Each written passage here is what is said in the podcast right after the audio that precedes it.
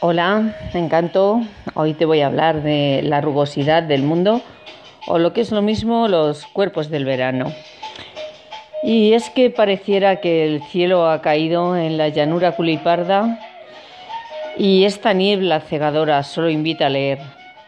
Bueno, pues bien, hay un premio de narrativa joven, Los cuerpos del verano, de Martín Felipe Cartañec, que concibe una sociedad futura donde al morir permanecemos en estado de flotación en sustancias viscosas y blandas, pero con actividad cerebral.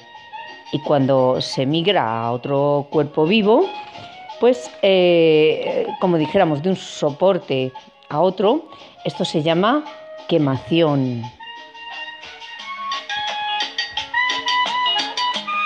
Los cementerios se han abandonado y son granjas por la gran fertilidad del suelo. A veces parques temáticos. La red, Internet, es el nuevo cielo y mantiene adictos a todos. Las personas sufren una transformación permanente, llena de vértigo, de vértigo y la realidad nos eh, muestra un infierno desolador y una alegoría más que posible.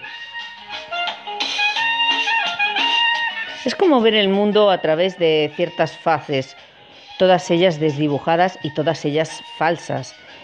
Creo que uno de los aspectos que más engancha en el libro es que en esta sociedad de ciencia ficción, narrada de forma no técnica, la sexualidad no importa y puede ser quemado en otro cuerpo de distinto sexo al tuyo, pero extrañando siempre el anterior.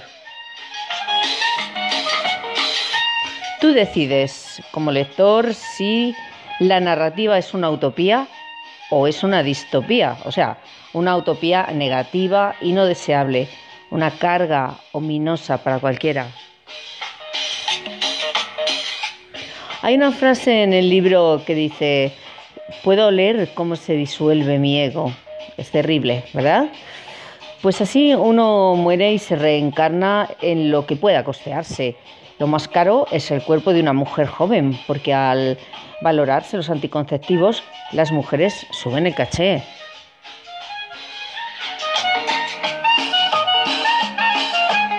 La familia en sí representa muchas épocas de generaciones. Ahora ya no son generaciones, se llaman quemaciones.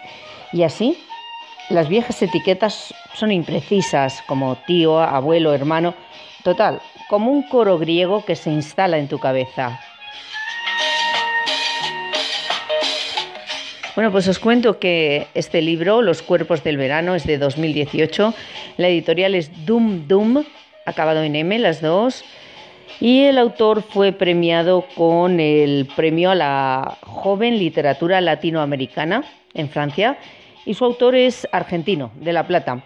Algo que me resulta muy curioso de él es que estudia japonés de forma incansable desde hace más de 10 años y en este momento entiendo todo lo conceptual de su narración.